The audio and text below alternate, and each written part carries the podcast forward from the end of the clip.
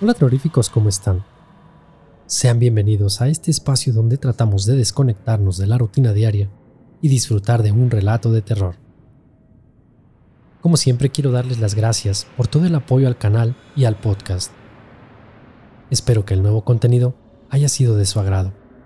Vienen más sorpresas para ustedes y estén pendientes de nuestro tercer aniversario. No olvides que puedes mandarnos tus experiencias al correo oficial tu historia, arroba hablemosdeterror.com, así como a través de nuestras redes sociales que te dejamos en la descripción.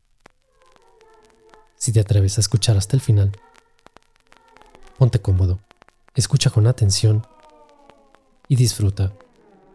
Esto es, Hablemos de Terror. Bienvenidos.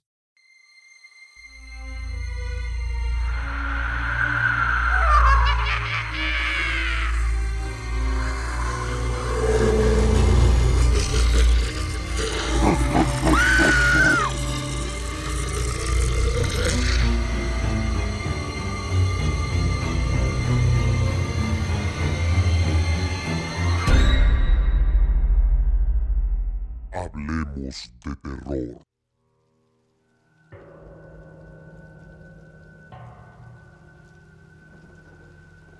¿Sabes quiénes son los Yurei? Te cuento. Son la versión japonesa de un fantasma.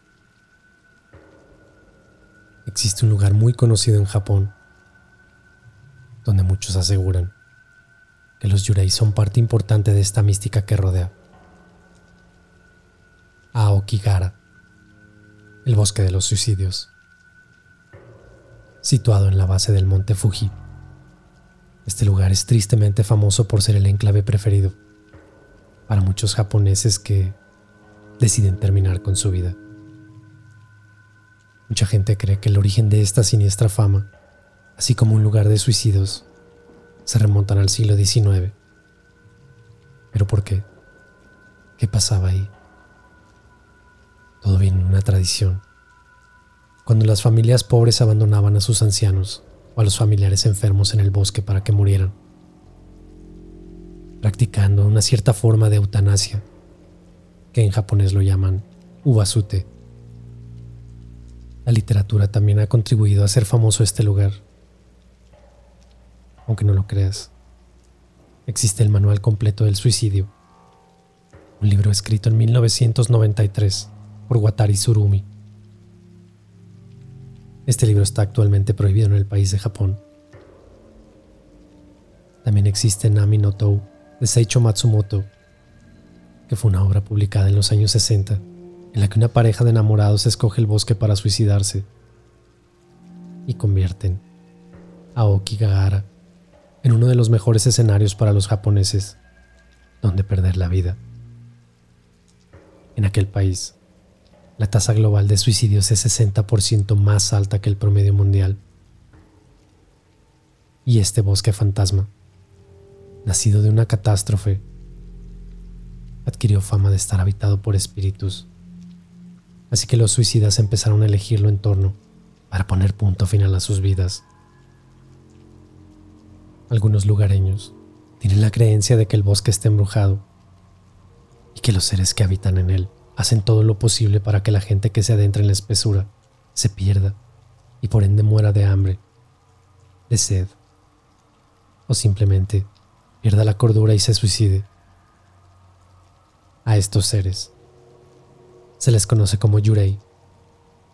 En un momento fueron seres humanos que se quedaron en la tierra debido a un sentimiento fuerte como odio, rencor o incluso amor.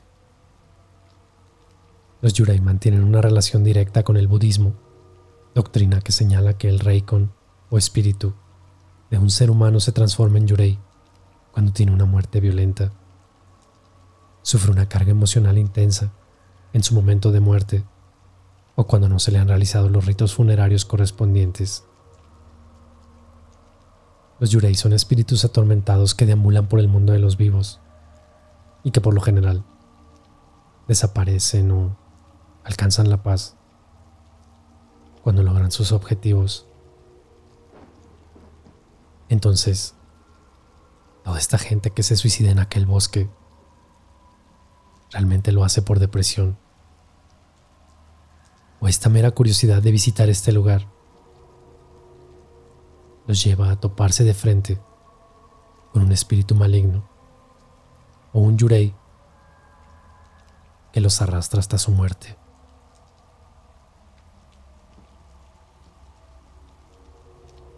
Curiosamente, y del otro lado del mundo, existe un lugar similar. Este no es un bosque, pero también es sobre la naturaleza. Para conocer este lugar tenemos que trasladarnos hasta Colombia, 30 kilómetros al suroeste de Bogotá. Se encuentra el Salto del Tequendama. Esta imponente cascada encarna las tentaciones de Dios y fue la tumba definitiva de muchos desesperados hasta el 22 de enero de 1941, cuando ese día por primera vez se logró recuperar un cadáver de este cementerio natural, ya que, gracias a esta forma de suicidio, las familias de los desdichados se ahorraban los costos del entierro, pues la caída desde aquella cascada garantizaba una desaparición total. Este lugar tuvo su periodo clásico entre los años 20, 30 y 40 del siglo XX pero jamás han dejado de ocurrir eventos en ese lugar. De hecho, el 7 de marzo de 2021, un joven de 27 años, llamado Diego Alejandro Saavedra, viajó desde Bogotá en un bus intermunicipal hasta El Salto, arrojándose al vacío apenas al llegar, siendo este uno de los casos más recientes. Es posible que especialmente desde la década de 1930 el número de suicidas aumentara, al ganar importancia aquel salto de Tequendama como un lugar místico y seductor para aquellas personas que querían abandonar este mundo. Y es que la cantidad de personas que se quitaban la vida durante esos años era tal que se había convertido en una atracción turística, en la cual, y tal como refieren algunos cronistas de la época, no solo los turistas fotografiaban a los suicidas, sino que algunos incluso posaban antes de lanzarse a la otra vida. Había fotógrafos de prensa que tomaban las macabras fotos finales y llevaban mensajes a familiares y conocidos. La mayoría de los suicidios tenían razones económicas o sentimentales, pero siempre hubo testimonios que decían que aquel sitio Tenía una extraña energía que en cierto modo hechizaba a las personas y las obligaba a saltar al vacío. Tekendama tiene un extraño atractivo para las personas que quieren acabar con su vida. Y aunque realmente hay una estadística fiable, en estos tiempos por lo menos hay cinco suicidios al año, aunque en otras épocas había casos diarios todo esto llevó a cambiar los senderos y hasta la economía de los habitantes de los alrededores de esta catarata. Así se bautizó entonces al salto de Tequendama como el lugar más místico para terminar con tu vida. Llegando al tope de la cascada, se encuentra la piedra del suicida, es una roca que está sobre el costado izquierdo del río. Y ahí se suelen parar para saltar al vacío mientras que en el costado opuesto se encuentra la Virgen de los Suicidas, una estatua de la Virgen de la Milagrosa, está ubicada en la roca como un símbolo de la sacralidad y un homenaje a aquellos que han fallecido en el fondo del abismo, el lago de los muertos. Hubo un policía que custodiaba el salto durante los años dorados del suicidio, y su trabajo consistía no solamente en despantar a aquellos desesperanzados que querían saltar, sino además a los turistas que venían a fotografiarlos. Es por eso que los suicidas comenzaron a preferir la noche para su clavado final. Las horas más comunes eran de las 5 de la tarde a las 9 del día siguiente.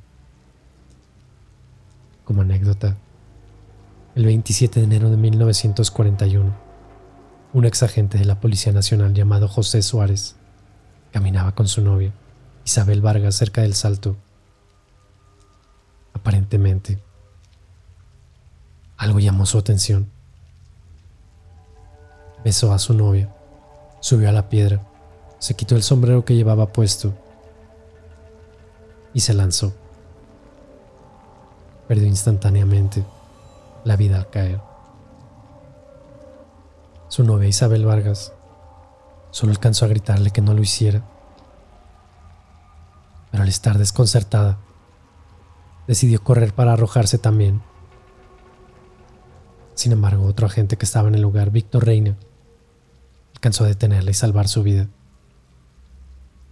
Esta mujer dijo que escuchó una voz que le llamaba a lanzarse. Días antes de aquel incidente del agente José Suárez, y al mismo tiempo que los taxistas intentaban rescatar el cuerpo de un colega suyo, un desconocido de 23 años de edad, rubio, con una cicatriz en la mejilla, vestido de verde y rayas, y de quien nunca se supo su identidad. Llegó en el autobús al hotel por la mañana. Testigos que trabajaban en aquel lugar contaron después que el joven había dicho, cuando hablaba del salto, que afortunadamente el que cae ahí contra su voluntad, o por su voluntad, jamás saldría.